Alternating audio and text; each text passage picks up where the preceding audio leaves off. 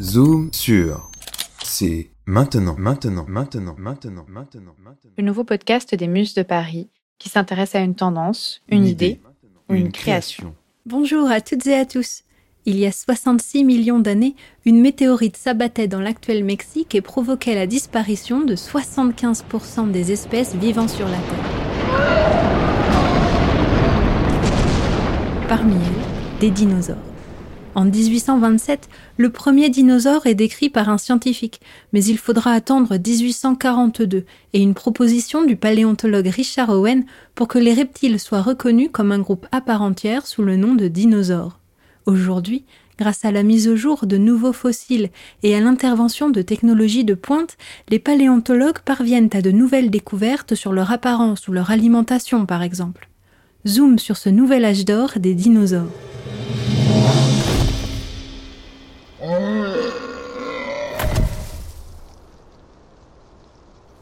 2 mètres 20 pour 500 kilos, ce sont les mensurations de ce fémur de sauropode de 140 millions d'années que les scientifiques du Muséum national d'histoire naturelle de Paris ont excavé sur le site paléontologique d'Angéac-Charente en 2019.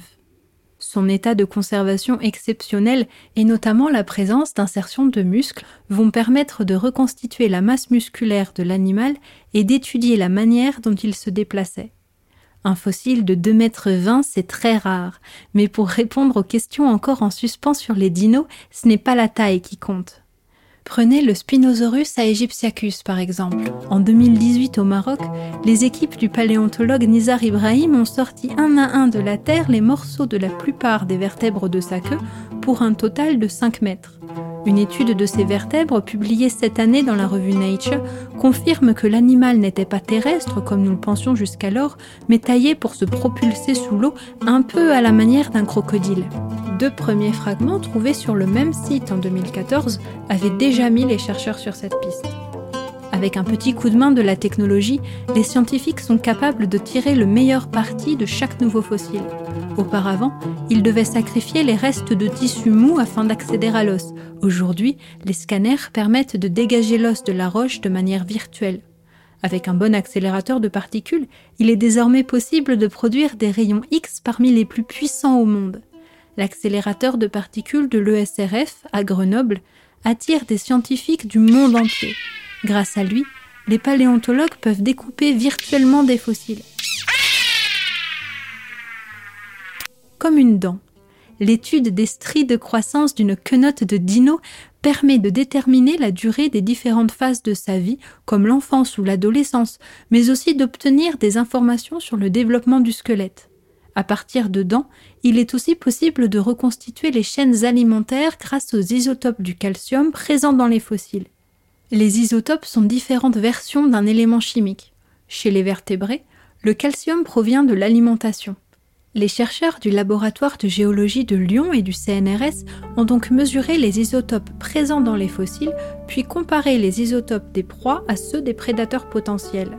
Les conclusions montrent que certains grands carnassiers chassaient les proies terrestres, quand d'autres préféraient les proies aquatiques, comme les Spinosaurus.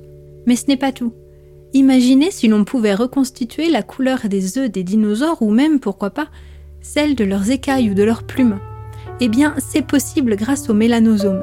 Les mélanosomes sont des sacs présents à l'intérieur des cellules qui contiennent de la mélanine, le pigment responsable de notre couleur de peau. En 2008, une équipe du paléontologue danois Jacob Winter a découvert que les mélanosomes peuvent se fossiliser. Selon la forme, la taille et la disposition des mélanosomes, il devient alors possible de tenter de déduire les couleurs des dinosaures. Ces découvertes sont prometteuses car il reste encore de nombreux fossiles à mettre au jour. Le site d'Angéac-Charente, d'intérêt international de par sa richesse, s'est agrandi de 3000 m2 en 2019.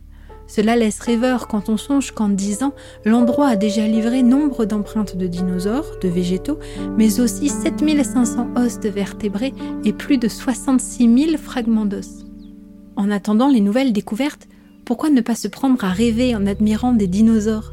Après l'explosion de la météorite, un quart des espèces étaient encore en vie. Parmi leurs descendants, les oiseaux. Il ne vous reste plus qu'à jeter un coup d'œil par la fenêtre.